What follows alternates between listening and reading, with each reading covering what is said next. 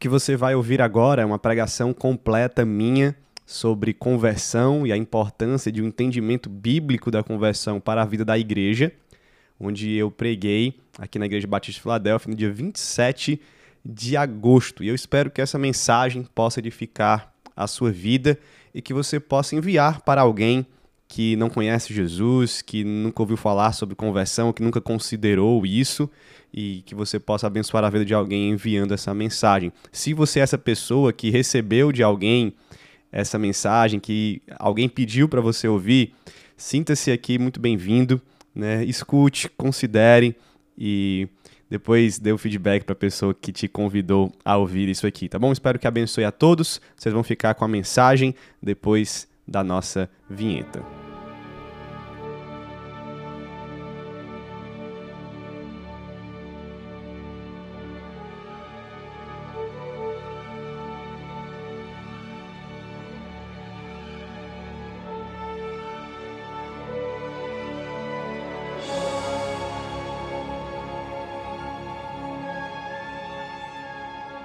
Seja muito bem-vindo, eu sou o Pedro Pamplona e você está na minha biblioteca, um lugar de reflexão teológica a partir dos meus livros e da minha vivência como cristão, marido, pai, membro e pastor de igreja. Fique à vontade, prepare a mente e o coração e vamos crescer juntos na fé cristã para a glória de Deus. Muito bem, irmãos, vamos então para o momento de pregação. Se você está acompanhando esse ano as pregações, domingo após domingo, nós temos feito uma série paralela com a exposição do pastor Luiz de 2 Corinto, que é uma série sobre as marcas de uma igreja saudável. Hoje eu vou falar de mais uma dessas marcas. Nós já falamos aqui sobre membresia bíblica, já falamos sobre pregação expositiva, já falamos sobre teologia, teologia bíblica e falamos também sobre o Evangelho como marcas de uma igreja saudável. Hoje eu vou adicionar uma quinta marca aqui na nossa ordem, que é a conversão, o entendimento bíblico acerca do que é conversão. Inclusive, se as crianças estão anotando aí na folhinha, né? Ó, peguei a minha aqui, certo, crianças? Qual o tema da mensagem? Tá aí o tema da mensagem. Eu vou falar só essa vez, para ficar didático. Depois vocês vão, vão anotando aí direitinho enquanto eu vou falando. Tema da mensagem: entendimento bíblico da conversão. Ou se você quiser resumir aí um pouquinho, conversão. Anote aí. E os outros anotem também, anotem na mente. Nós vamos falar sobre conversão. Nós vamos usar o texto, ler aqui de início e usar no momento da mensagem o texto de Mateus, capítulo 14, verso 43. Você pode abrir a sua Bíblia em Mateus 14, é ao contrário, Mateus 13, 44, não 14, 43. Mateus 13, verso 44. Abra aí essa parábola de Jesus. Vamos ler o texto, então, esse único verso, vai ser o nosso verso central, vou usar outros, mas esse aqui vai ser o verso onde eu quero chegar, onde eu quero ter um foco um pouquinho maior. O texto diz assim nas palavras de Jesus Cristo: O reino dos céus é semelhante a um tesouro escondido no campo que um homem achou e escondeu. Então, transbordante de alegria, vai, vende tudo que tem e compra aquele campo. Vamos orar pela pregação? Senhor, nos abençoa por meio da pregação da tua palavra. Que o Senhor possa ferir o nosso coração e curar o nosso coração, Senhor, pela tua palavra que é viva e eficaz. Que o teu Espírito Santo fale conosco e haja revelação com o poder da tua parte aqui, Senhor. Usa o pregador como apenas boca, Senhor, que vai proferir as palavras, mas que seja o Senhor inserindo essas palavras na nossa existência e transformando a nossa existência. Possamos entender o que é conversão e, mais do que isso, que o Senhor converta pessoas a Ti nessa noite, no nome de Jesus. É assim que nós oramos. Amém. Uma rápida história para você. Um jovem de 15 anos caminhava pelas ruas de uma cidade da Inglaterra e ele planejou, naquele dia, naquela manhã, visitar uma igreja. Ele tinha uma igreja específica, ele estava indo pelo caminho até chegar nessa igreja. Era 6 de janeiro de 1850. E Charles Spurgeon estava caminhando para um culto matutino naquela manhã. Mas Deus tinha outros planos para Spurgeon. Uma grande nevasca caiu enquanto Spurgeon caminhava, e caiu tanta neve, tanta neve, que o caminho que ele estava né, trilhando ficou interditado. Havia neve demais, ele precisou desviar o caminho, ele precisou entrar numa outra rua fora do seu planejamento. E ele entrou nessa rua, e nessa rua ele encontrou uma pequena igreja metodista. E curioso, Spurgeon decidiu entrar nessa igreja, com 15 anos de idade. E ao entrar, ele se deparou com um homem pregando que não era o pastor. Provavelmente o pastor também foi impedido pelo imprevisto da neve de chegar a tempo ou de chegar à igreja. E um homem leigo, sem preparo, sem muito costume com a pregação, estava pregando. E ele leu o seguinte texto naquela manhã de 6 de janeiro de 1850, Isaías 45, 22. Foi isso que Spurgeon ouviu. Ouça hoje também. Voltem-se para mim, sejam salvos, vocês, todos os confins da terra, porque eu sou Deus e não há outro. Contando com Spurgeon e com o pregador, tinham 12 pessoas naquela igreja. Então ele pregava e olhava intimamente nos olhos das pessoas. E o olhar daquele pregador se fixou no momento, no olhar do jovem Spurgeon. E ele olhou para Spurgeon e com muita sinceridade, ele disse diretamente a Spurgeon: Jovem, você parece em péssimas condições. E será sempre assim se não obedecer ao texto. Olhe para Jesus Cristo.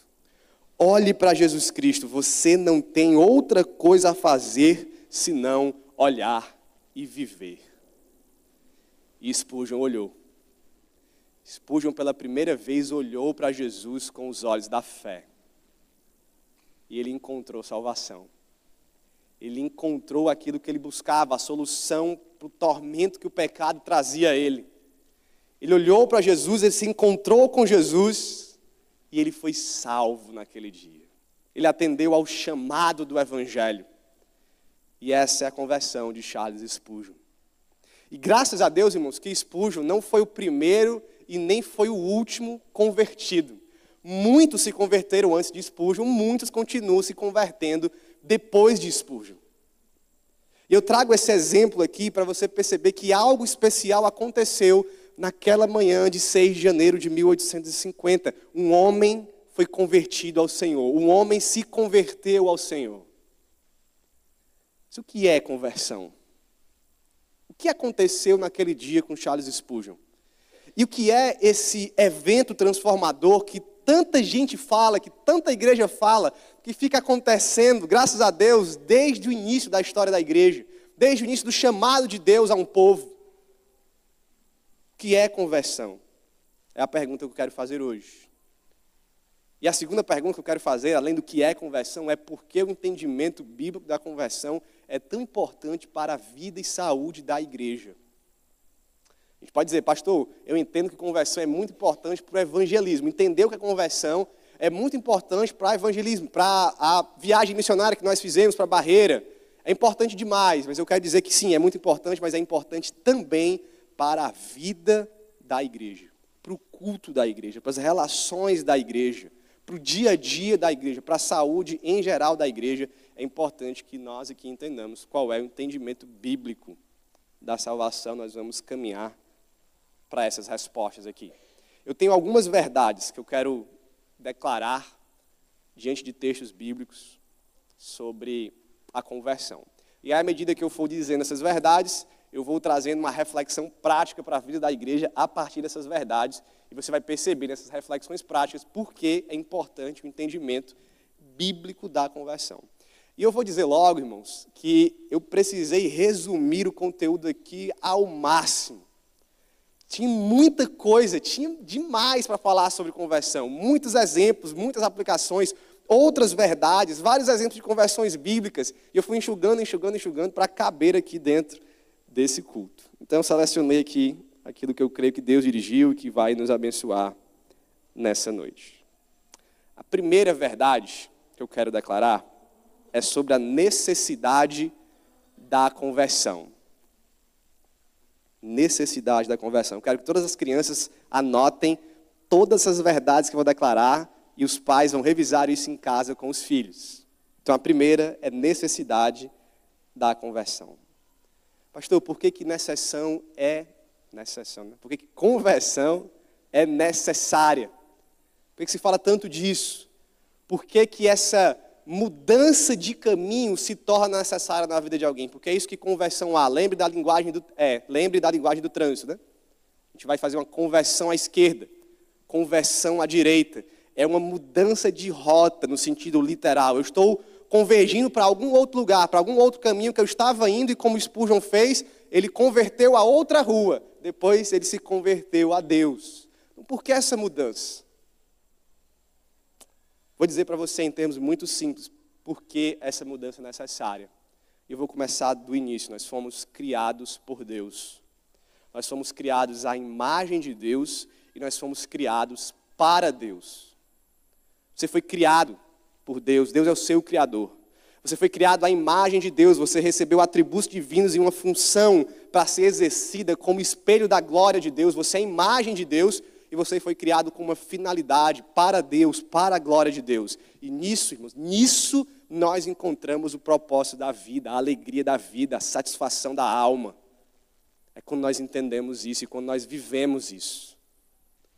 Só que, infelizmente, quando o pecado entra na nossa existência por meio da desobediência humana, ele estraga toda essa realidade aqui em nós. O homem que foi criado por Deus, pecador, agora se rebela contra o próprio Criador, não assume que tem um Criador, não se submete ao Criador que tem, não tem o seu ponto de partida em Deus que o criou. Esse homem também, corrompido pelo pecado, tem a imagem de Deus nele distorcida. Ele não vive mais em tudo para a glória de Deus. Ele não quer mais a função que Deus deu a ele. Ele não exerce bem os atributos que Deus comunicou a ele. Isso está distorcido. E nós, corrompidos, também não vivemos mais para Deus, vivemos para nós mesmos. No pecado, pelo pecado. Nós trocamos justamente tudo. Tudo está de ponta cabeça por causa do pecado nas nossas vidas. Nós, sem Jesus, nós, sem conversão, estamos num caminho completamente errado contramão de Deus. Não, pastor, eu até tenho os meus erros, eu erro aqui ali, que ninguém é perfeito, mas eu estou no caminho certo, pastor. Eu estou aqui, ó, de boa, não sou convertido, mas estou caminhando tranquilo. Não está. Não está. A vida humana, assim como toda criação, ela tem um caminho, tem uma seta apontando.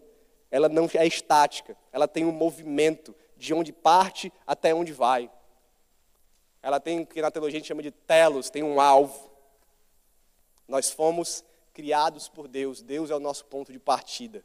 É onde nós encontramos a nossa identidade, é de onde nós partimos para viver a vida de Deus.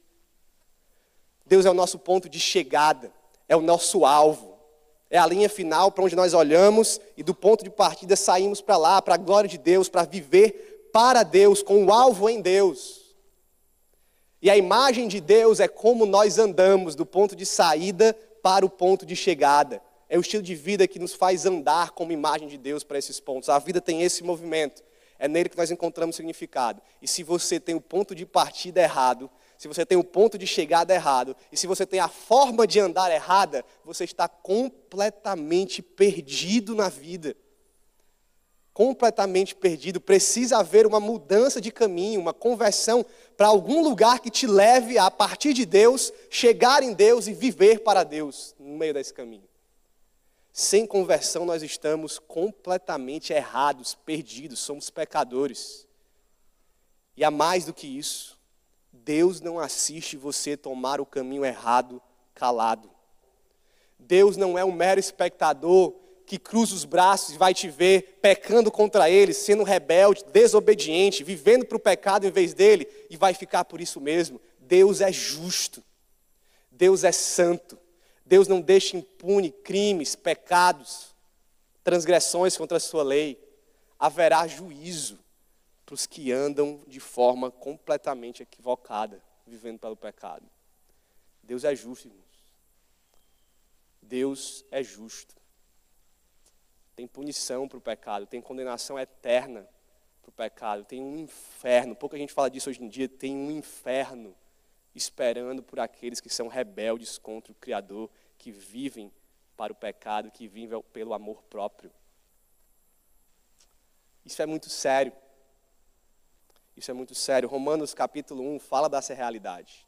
Quando Deus encontra seres humanos rebeldes que suprimem a verdade, ele diz: a ira de Deus se revela do céu contra toda impiedade e injustiça dos seres humanos, que por meio da sua injustiça suprimem a verdade. Pois o que se pode conhecer a respeito de Deus é manifesto entre eles, porque Deus lhe manifestou. Porque os atributos invisíveis de Deus, isto é, o seu eterno poder e a sua divindade, claramente se reconhecem desde a criação do mundo, sendo percebidos por meio das coisas que Deus fez.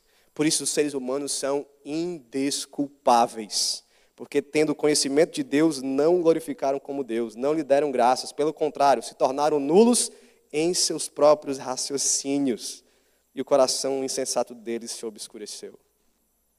A ira de Deus se revela contra quem vive a vida ante Deus, rebelde contra Deus, indiferente a Deus.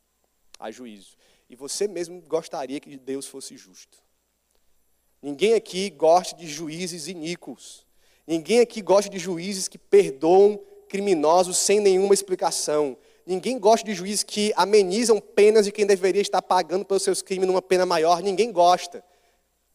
Deus é o juiz perfeito e glória a Ele por causa disso. Quando você estiver diante dele, eu imagino que Deus, talvez num diálogo aqui hipotético, ele vai te fazer duas perguntas, baseado no texto de Romanos 1 que nós lemos. Ele vai perguntar para todo mundo: Fulano, eu revelei o meu ser, os meus atributos, o meu poder na criação. Você nunca percebeu nada. Você nunca olhou para a criação e disse: tem um Deus criador que criou tudo isso. Você nunca percebeu isso. Não foi suficiente para você a ordem criada, a maravilha da criação. E a resposta do não convertido é: não, Deus, não foi. Eu não vi nada, não percebi nada. Eu vivi como se o Senhor não existisse. Nem não estava nem aí. Aí ele vai, ele vai mandar outra pergunta, porque Deus, Deus também tem misericórdia. Ele vai dizer: Olha, Ok, mas eu também enviei o meu próprio filho, enviei de mim mesmo, Deus encarnado como homem, para que todos tivessem uma revelação carne e osso, visível de mim, do Evangelho. Ele morreu na cruz do Calvário, ele pagou pelos teus pecados. Eu deixei um livro escrito, eu deixei um povo que anunciou isso para ti. Não foi suficiente. E você, não convertido, vai dizer: Senhor, também não foi suficiente. Eu não eu não considerei, eu não atentei para isso, eu não criei, eu deixei a vida em mim mesmo, eu vivi foi para o pecado, mesmo diante de tudo isso. E nós somos indesculpáveis. Essas pessoas estão suprimindo a verdade de Deus, porque estão com o coração obscurecido.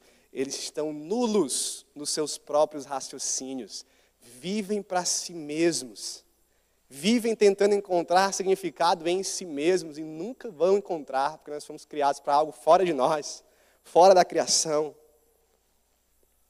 São, são rebeldes contra Deus.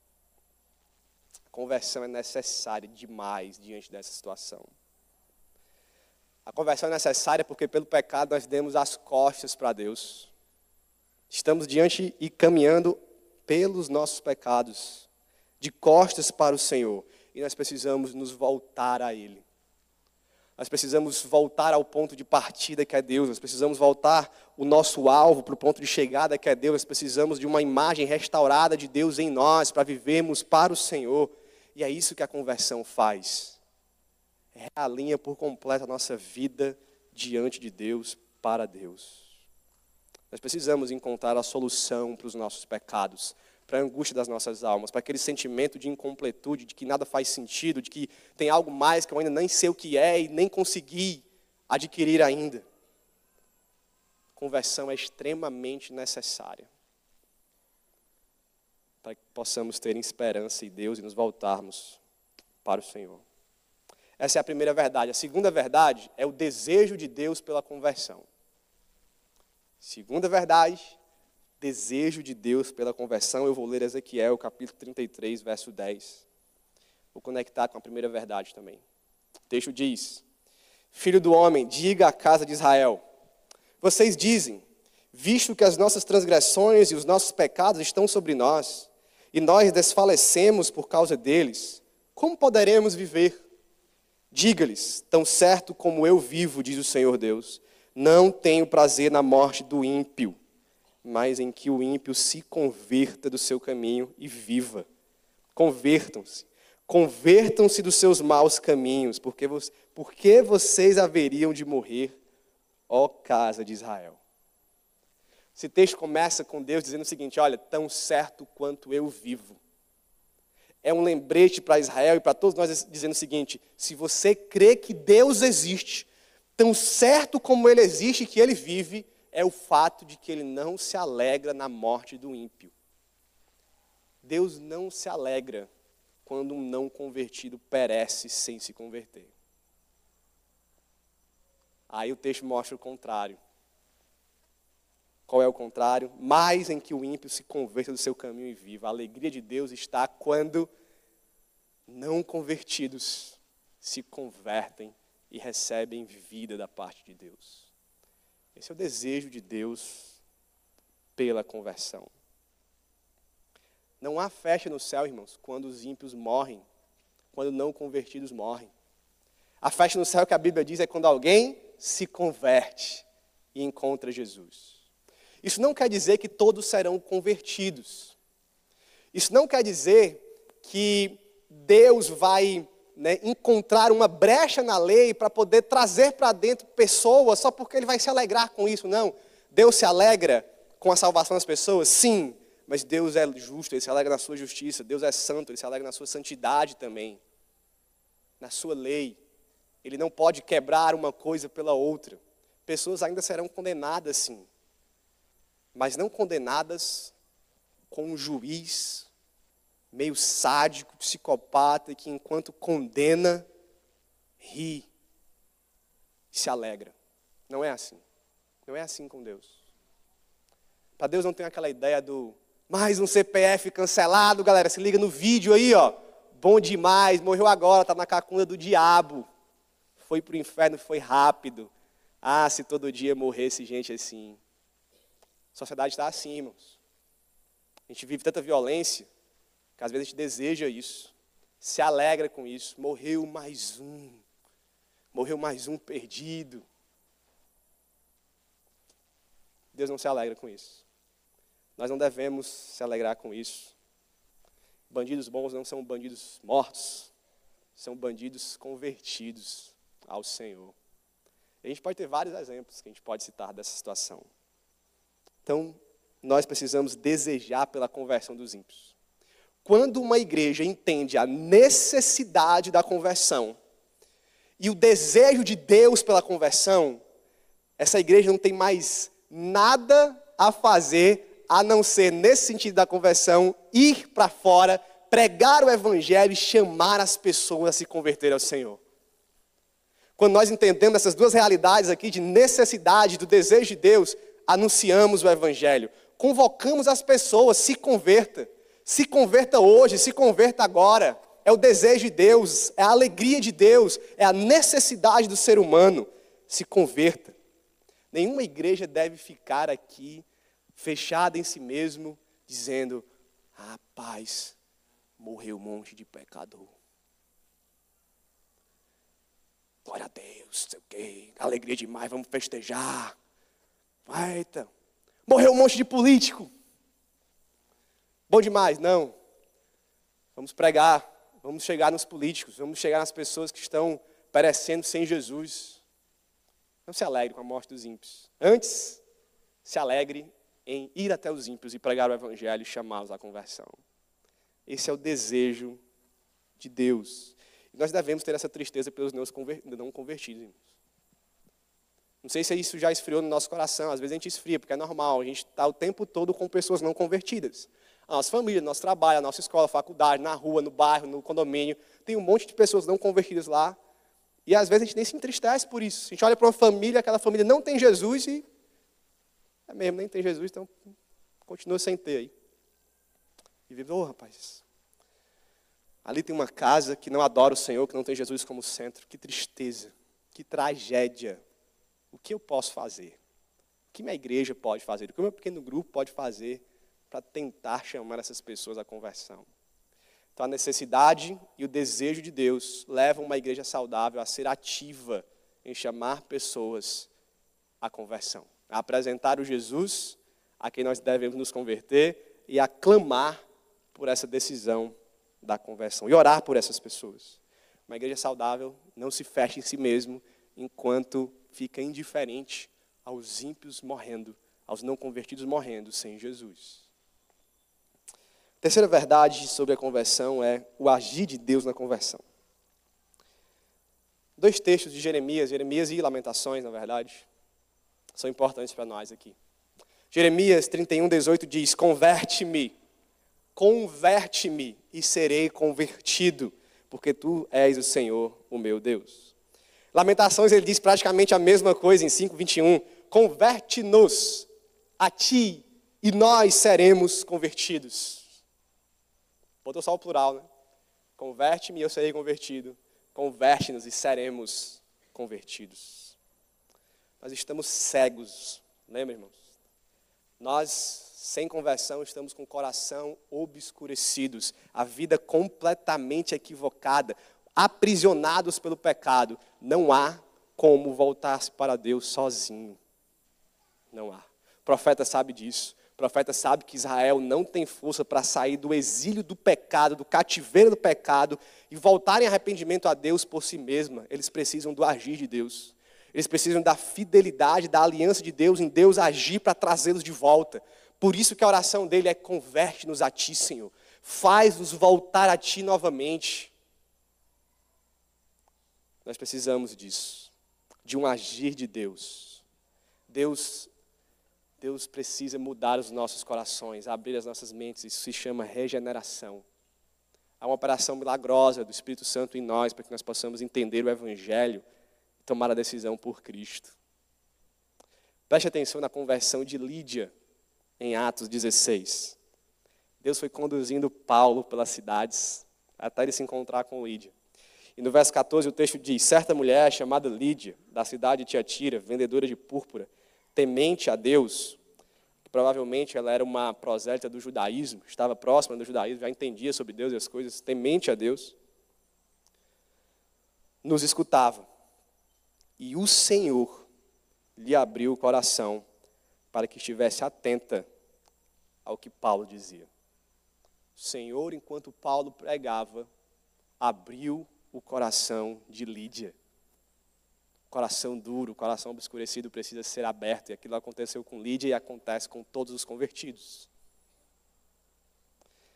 Romanos 10, 17 diz que a fé vem pelo ouvir e ouvir a palavra de Deus. Como é que a conversão acontece? Do que ela depende? Ela depende do agir de Deus. E o agir de Deus sobrenatural vem por meio do instrumento da pregação no instrumento do contato com a palavra de Deus. Seja alguém pregando para você de púlpito, alguém pregando para você pessoalmente, conversando com você, você lendo o Evangelho, você tendo algum contato com o Evangelho. O Evangelho tem essa instrumentalidade para ser o poder de Deus e a pregação é esse instrumento que Deus usa para nos regenerar, para trazer milagre aos nossos corações. Deus age primeiro, irmãos. Sem Ele nós não poderíamos fazer nada. É por isso que não há mérito nenhum na nossa conversão. É uma decisão nossa? Sim, mas totalmente dependente de Deus. Eu queria trazer uma reflexão prática para a igreja, mais uma, a partir dessa verdade. Se Deus age na conversão e precisa agir, preste muita atenção, e se Deus age por meio da pregação, do contato com o evangelho genuíno, se esse é o modus operandi de Deus, a igreja não deve e não precisa manipular conversões. Isso é um erro que, infelizmente, muitas igrejas evangélicas cometem. é o trazer para a minha força o abrir do coração de Lídia, o abrir do coração de alguém. É tentar produzir conversões, e às vezes produzir conversões numa linha de produção em massa. E se usa manipulações, estratégias, e muitas vezes, até eu diria enganos, de coisas tão, tão baixas que são usadas para dizer que alguém está convertido ou para produzir algum tipo de manifestação de conversão para gerar números. Nós não precisamos de manipulações, porque não depende de nós, é obra do Senhor. Igrejas devem manipular menos e orar mais, manipular menos e pregar mais. Uma igreja saudável se perde nisso. Talvez a manipulação mais caricata que a gente vê por aí é a ideia do quem fez essa oração pela primeira vez na vida. Então, vocês estão aqui comigo, né? E aí, vamos orar? Vocês repetem aí comigo mentalmente, ou até baixinho aí, que eu vou orar. Aí eu faço uma oração aqui e eu pergunto: quem fez essa oração pela primeira vez na vida? Se vocês fossem bem literais, todo mundo levantaria a mão, porque eu duvido que você tenha feito uma oração igual com todas as palavras e pausas que eu fiz. Mas vamos né, levar em consideração que é aquela oração de se entregar a Jesus específica, né? Muita gente vai levantar. Todo visitante que não tiver vergonha de levantar a mão vai levantar. Essa é essa oração aí, pastor. Isso daí eu fiz pela primeira vez. O que, é que se faz? Aí conta 50. 50 fizeram a oração pela primeira vez. 50 convertidos. Hoje convertemos 50 pessoas. Aí começa a membresia da igreja, bota para servir na igreja, trata como convertido e a pessoa não sabe nem o que foi que ela fez. Não entende nem o evangelho. E aí você passa a tratar como convertido uma pessoa que não é, enquanto você deveria estar evangelizando, chamando a conversão, você não faz mais isso, é, já, já foi. E você engana a igreja, se engana e engana as pessoas. E a igreja começa a ficar cheia de falsos convertidos. Igrejas cheias de falsos convertidos são igrejas doentes. Não é cheia de descrente, perceba a diferença. Toda igreja precisa estar cheia de gente não convertida. Se você está aqui e não é convertido, esse é o melhor lugar para você estar. Seja bem-vindo em nome de Jesus. Espero que você volte tantas vezes mais forem possível até você se converter. Mas falsos convertidos não. Eu não quero dar aqui a ninguém a esperança de que você é um convertido só porque você levantou a mão, só porque você ficou em pé, só porque você fez alguma coisa, só porque você disse num momento ali de emoção, de uma música que a gente tocou, que você é um convertido. Não é assim que as coisas funcionam, não é por meio de manipulação.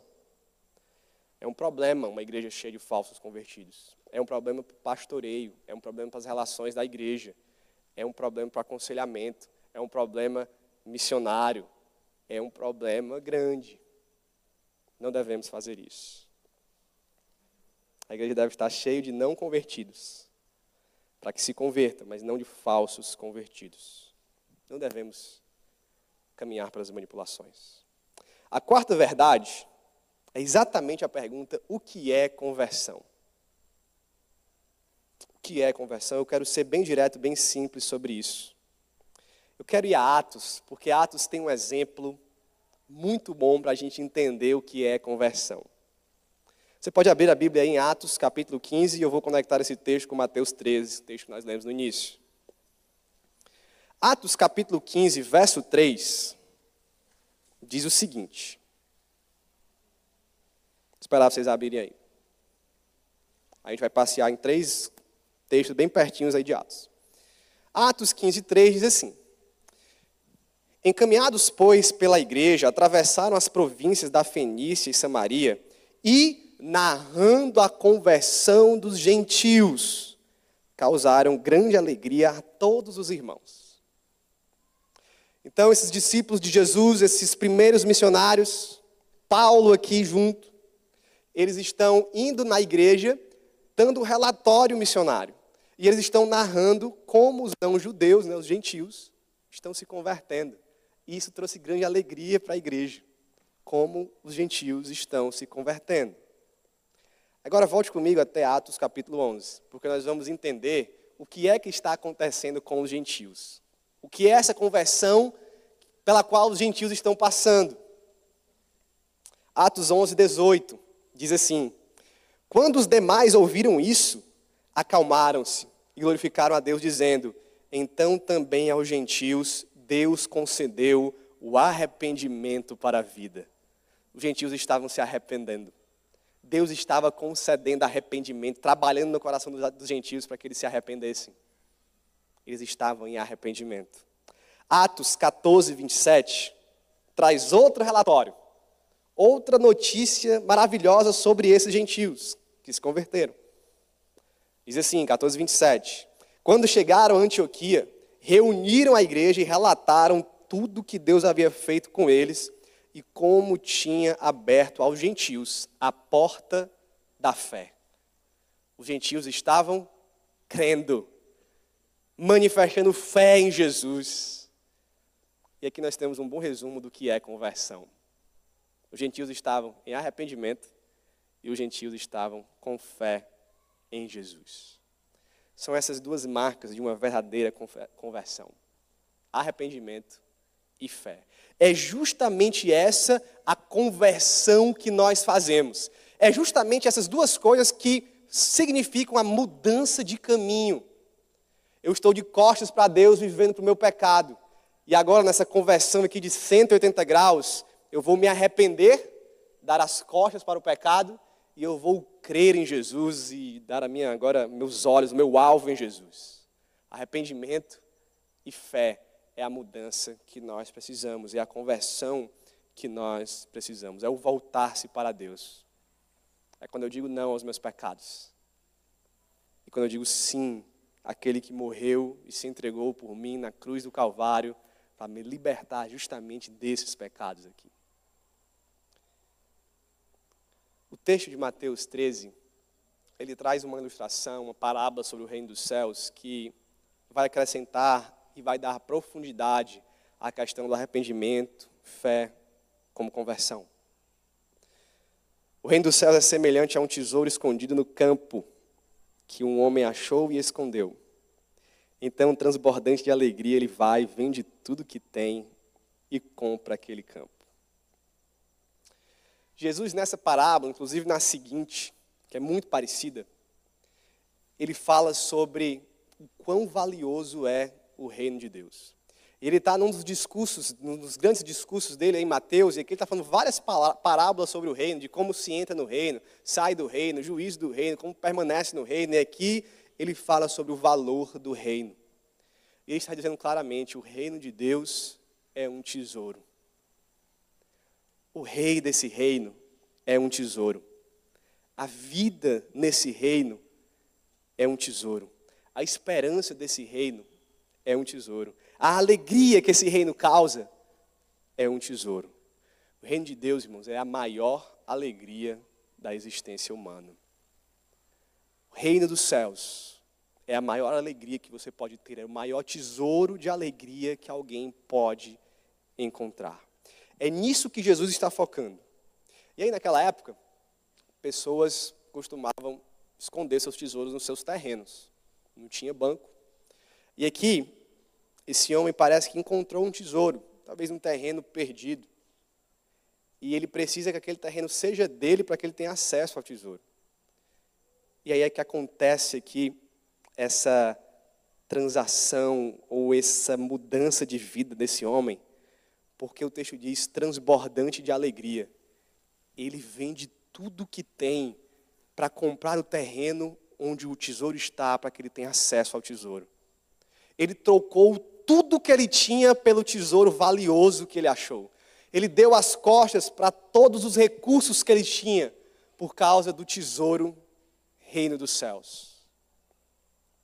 Jesus está dizendo com isso que o reino de Deus ele é tão valioso e ele é tão alegre que quando um homem o encontra por meio da fé e do arrependimento, nós deixamos tudo para trás por causa dele aquela busca que nós tínhamos por outros tesouros que nós achamos que podem dar alegria, satisfação, felicidade, se tornam pequenas demais, se tornam buscas sem sentido quando você encontra o verdadeiro tesouro que é o reino dos céus. Conversão é isso. é colocar os seus olhos nesse tesouro e desejar esse tesouro mais do que tudo. E deixar os outros pequenos tesouros ou moedas sem valor, coisas sem valor para trás, pecados sem valor. Pecados que são alegrias momentâneas e passageiras, que não satisfazem a alma por completo, que não dão propósito na vida.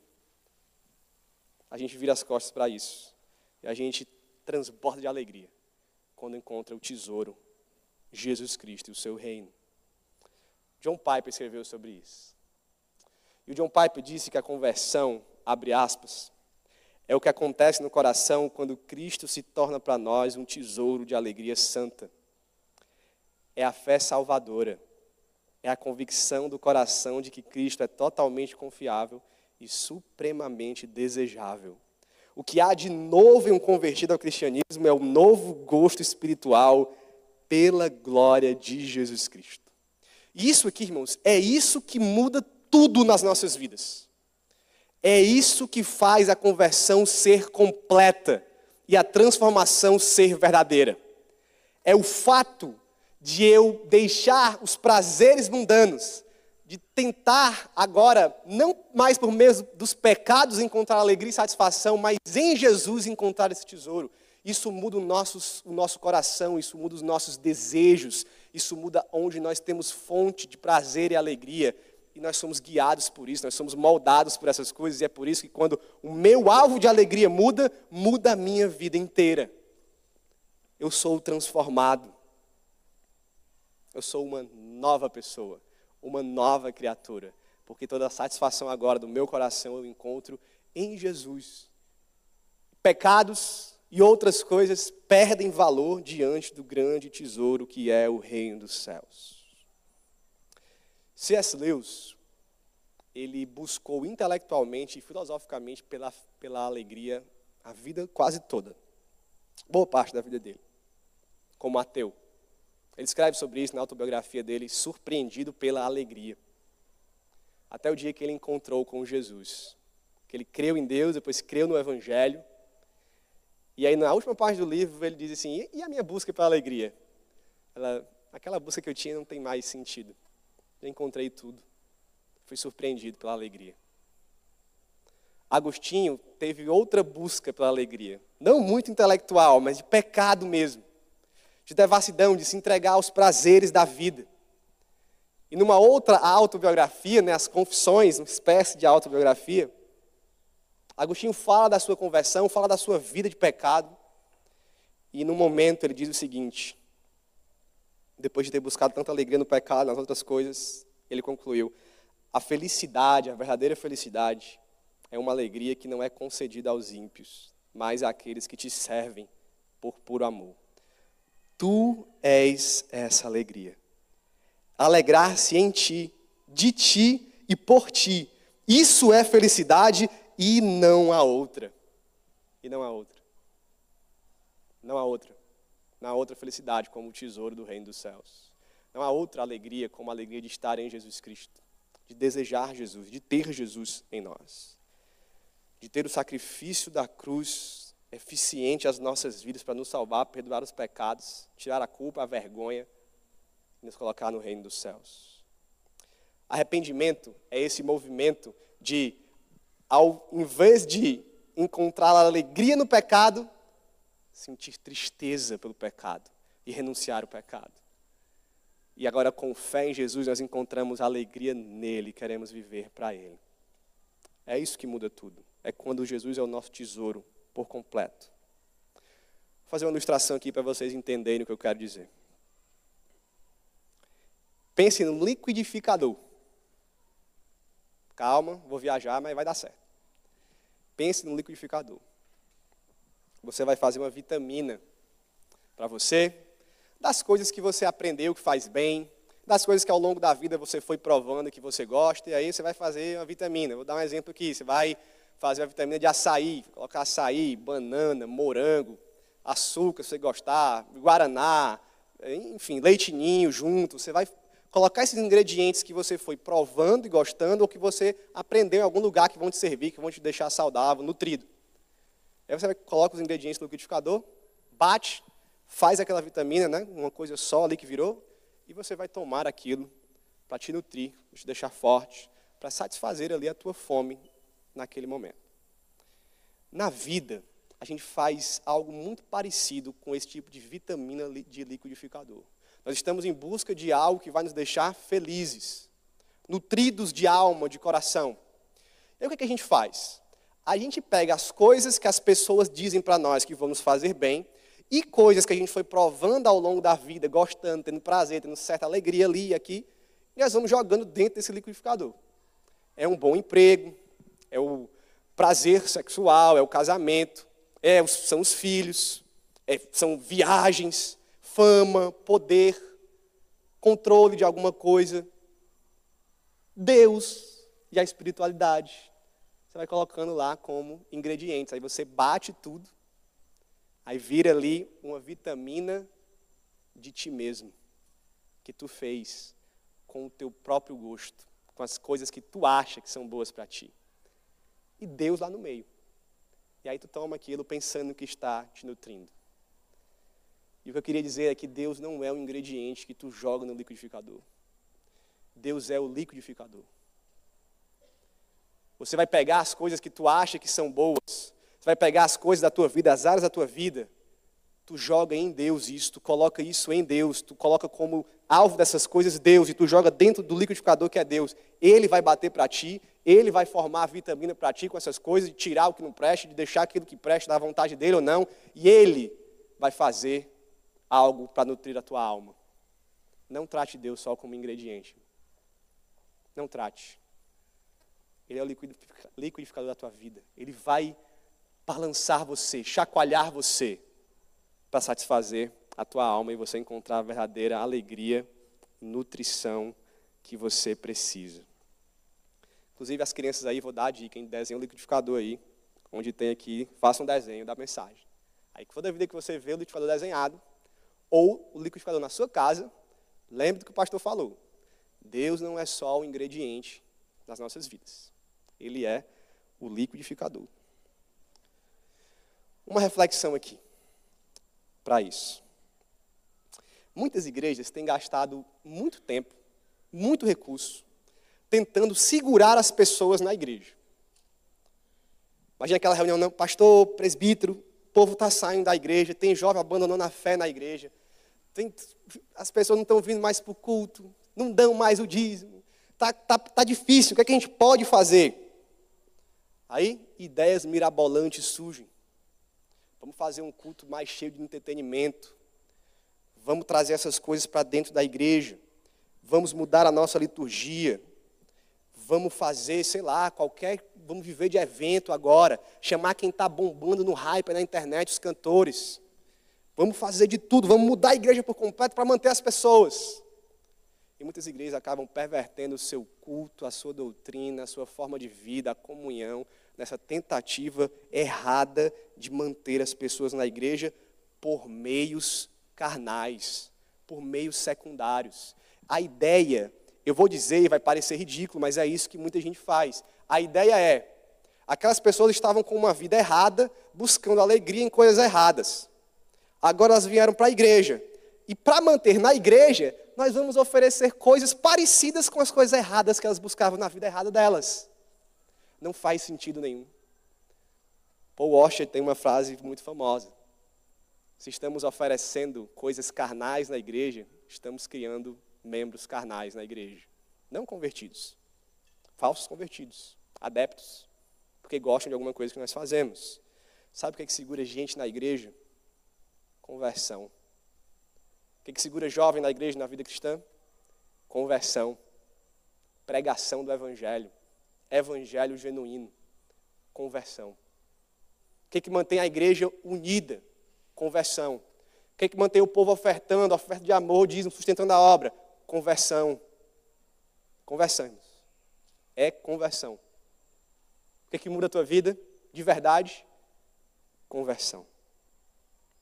É assim que nós devemos fazer. Uma igreja que não tem essa crença, ela vai perverter o seu ser igreja para tentar segurar as pessoas na igreja, e isso vai acabar com a saúde da igreja.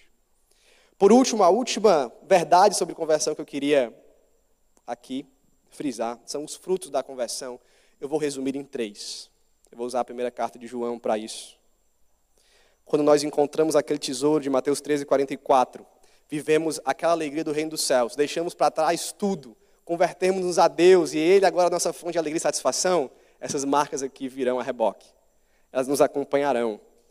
Quem tem o tesouro em Jesus, vive essas marcas aqui. Que marcas são essas? Primeiro, a obediência alegre.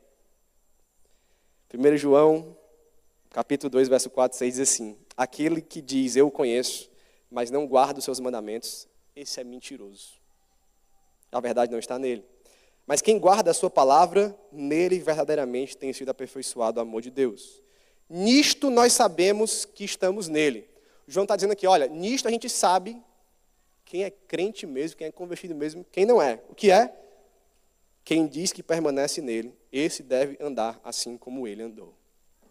É marca de um verdadeiro convertido a obediência alegre, santidade. Sabe o que é santidade? Lá no, na base do fundamento da santidade, sabe o que, é que tem? Mais alegria em Jesus como tesouro do que nos pecados. Pecamos quando achamos que o pecado vai nos dar mais alegria do que Jesus. Obediência alegre. Segunda marca é o amor. 1 João 4, verso 7 e 8 diz: Amados, amemos-nos uns aos outros, porque o amor procede de Deus, e todo aquele que ama é nascido de Deus e conhece a Deus. Quem não ama, não conhece a Deus, pois Deus é amor. João está sendo bem lógico aqui, olhando para os cristãos dizendo: Deus é amor, meus irmãos. Deus tem essência amor. Se você é convertido, está unido a Ele, é impossível que você não ame de maneira bíblica. Se você não ama, é porque você não é um convertido. O amor e essa alegria em amar uns aos outros e amar a Deus com amor cristão é marca de um verdadeiro convertido. E terceiro, a perseverança alegre também. 1 João 2,19 diz: eles saíram do nosso meio, mas não eram dos nossos. Aí ele vai explicar por que, que ele sabe que aquelas pessoas não eram crentes, não eram convertidos, não eram dos nossos.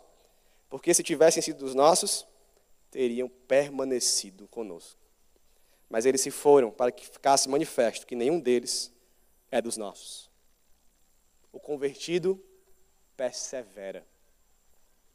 João acabou de matar a ideia de oferecer carnalidade e coisas supérfluas para segurar as pessoas na igreja. Saiu da igreja, é uma igreja saudável, prega o evangelho, o cara não quer saber mais de nada, saiu da igreja. Não era dos nossos. Já não eram convertidos, precisa se converter. Vamos lá, vamos buscar, vamos pregar, vamos chamar a conversão. Porque a ideia bíblica é: quem se converte, persevera. Porque Deus guarda os convertidos. Porque ninguém arrebata os convertidos da mão do Pai. Porque ninguém pode separar os convertidos do amor de Deus que está em Cristo Jesus, nosso Senhor. Perseverança. A igreja precisa olhar para esses frutos.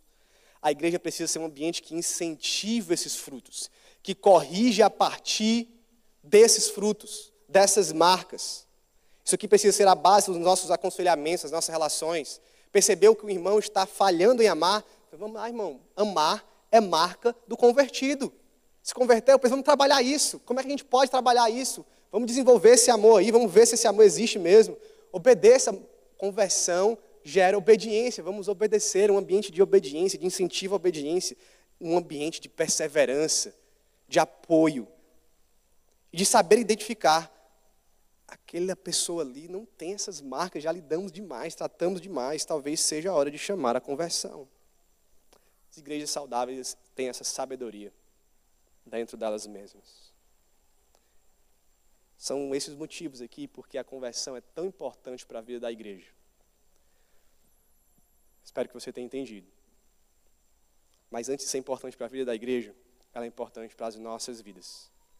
Nós fazemos a igreja, somos, somos a igreja. E eu tenho três coisas finais para dizer. A primeira é um exercício de memória. Você lembra o dia e o momento da sua conversão? Ou para aqueles que tiveram uma, uma, conversão mais gradual, assim, que não teve aquele momento, foi agora. Geralmente quem nasce já em uma família de cristãos é assim, né? Você lembra a época? Você lembra quando você começou a se aprofundar mais com Deus? Você lembra disso? Se lembre disso. Faça esse exercício de lembrar disso. De onde Deus te tirou, de onde Deus te resgatou, como a tua vida estava sem sentido e você nem sabia, e só depois de encontrar sentido em Deus você percebeu que vivia a vida completamente sem sentido. E se alegre nisso. Traga isso à memória e se alegre. Veja onde você está hoje, de onde Deus te tirou. Do que Deus fez na tua vida ao longo dessa caminhada cristã de seis meses, um ano, cinco, dez, vinte, trinta anos, cinquenta anos. Lembre do dia que o Senhor te converteu e você foi convertido a Ele. E que você tomou a decisão de entregar a vida a Jesus. Lembre do dia que você achou o tesouro da alegria, deixou para trás todo o resto, porque você encontrou o Jesus supremamente desejável. Isso é bom. Lembre disso. Primeira pergunta que eu quero fazer a você. Você que está há mais tempo na igreja. Responda para você mesmo. Responda hoje ou responda nos dias que virão. Você que está há mais tempo na igreja. Você é um convertido ou você é um adepto? Você é um convertido a Deus, você já encontrou o tesouro deixou tudo para trás e encontra agora alegria em Jesus, você se arrependeu, você creu. Ou você só aderiu à igreja porque você gosta do ambiente, porque a comunhão é agradável, porque tem uma palavra que te anima e que o pastor fala bonito, alguma coisa legal, porque você aqui tem um ambiente de acolhimento, porque você aprendeu isso com seus pais ou com alguém, vem aqui e está massa, e vem domingo após domingo. Você se converteu ou você é um adepto? A igreja sempre está cheia de adeptos. E adeptos precisam se arrepender precisam crer. A igreja não é um clube legalzinho. O evangelho não é uma mensagem motivacional. Você não vai entrar aqui no Prime X Plus, na roda de não sei o quê, para você ter um networking. Não é isso aqui. Nós estamos falando de reino dos céus, tesouro, eternidade. Pense se você é um convertido e adepto. Eu fiz essa pergunta hoje de manhã. E um senhor me procurou depois do culto e ele disse: Pastor, eu sou um adepto, não sou um convertido. Aí a gente conversou, falou algumas coisas, é, falou assim, como ele tinha ficado decepcionado com a igreja pelas coisas que ele já viveu, mas ele reconheceu que era um adepto. E a resposta que eu dei para ele, talvez seja a resposta que você precisa ouvir hoje, foi: resolva o seu problema com Deus primeiro, se converta. Depois você pode pensar em resolver os problemas da igreja. Não deixe que experiências ruins com seres humanos que estavam na igreja te afastem do Senhor. Se converta. Não seja só um adepto. Você que está chegando na igreja agora, está visitando a Filadélfia, já visitou um pouco outras igrejas, está vindo aqui na igreja há pouco tempo, não teve muito contato com o Evangelho, ou está tendo há pouco tempo. A pergunta agora é para você e é a mesma pergunta praticamente. Você é um convertido? Você já se converteu? Você já encontrou o tesouro escondido, deixou tudo para trás e agora tem o seu coração satisfeito, alegre em Jesus Cristo e no reino de Deus? Cristo é supremamente desejável para você. Você é um convertido. Pense nisso. Pense nisso. E eu queria que todos nós lembrássemos do que aquele pregador disse a Charles Spurgeon no dia 6 de janeiro de 1850. Ele olhou nos olhos de Spurgeon e disse: Olhe para Jesus Cristo. Eu quero clamar hoje à noite a você: olhe para Jesus Cristo. Olhe para Jesus como tesouro escondido, valioso e cheio de alegria e satisfação. Olhe para Jesus de um modo diferente. Olhe para o Cristo crucificado pelos nossos pecados, que pagou sobre a ira de Deus o preço que nós deveríamos pagar. Olhe para Ele. Olhe para Ele ressurreto, nos dando vida, esperança, garantia de uma vida eterna. Olhe para Jesus Cristo. Olhe para Jesus Cristo, porque você não tem outra coisa a fazer se não olhar e ser salvo. Não há nada mais importante do que, do que você possa fazer agora, hoje, do que olhar para Jesus e ser salvo. Nada mais importa se você ainda não olhou. Nada é mais valioso, nada é mais eterno, nada é mais alegre, nada é mais durável, nada é mais necessário do que olhar para Jesus com os olhos da fé. Olhe agora, você não tem outra coisa a fazer senão olhar e viver. Viva, se converta. Se converta no nome de Jesus. Vamos orar. Senhor, nós queremos te agradecer pela tua palavra. Nós queremos te agradecer, Senhor, porque o Senhor nos apresentou em Jesus Cristo um tesouro, tesouro valioso, Senhor, de alegria. Em que várias aqui já deixaram várias coisas para trás para encontrar alegria em Ti e estão plenamente satisfeitos em Ti, Senhor, e vivendo para a Tua glória. Como é bom pertencer a Jesus. Como é bom estar no reino de Jesus. Que o Senhor espalhe essa realidade pelo toque do teu espírito naquelas pessoas que ainda não se depararam com esse tesouro, mas que hoje se depararão, Senhor, e olharão para Jesus pelos olhos da fé. Trabalha nos nossos corações a regeneração, muda os nossos corações, Senhor, a nossa mente, para que possamos olhar para Jesus e vê-lo como o tesouro mais valioso da nossa existência. Traz arrependimento genuíno, Senhor. Traz fé genuína traz os frutos e as marcas dessa conversão sobre nós, sobre aqueles que já são convertidos, sobre aqueles que se converterão. Trabalha a saúde da tua igreja por meio do entendimento bíblico do que é conversão. Nos dá alegria da salvação, como disse Davi, Senhor. Enche a nossa boca de riso santo na presença de Jesus. Dirige as nossas vidas para vivermos a partir de Ti, para Ti, segundo a Tua imagem. Tu és a nossa alegria, Senhor. Não há outra. Que o Senhor nos ensine isso. Que o Senhor nos molde a partir disso. Que o Senhor converta pessoas a Ti e elas serão convertidas para a glória do Teu nome. Nós oramos assim, em nome de Jesus. Amém.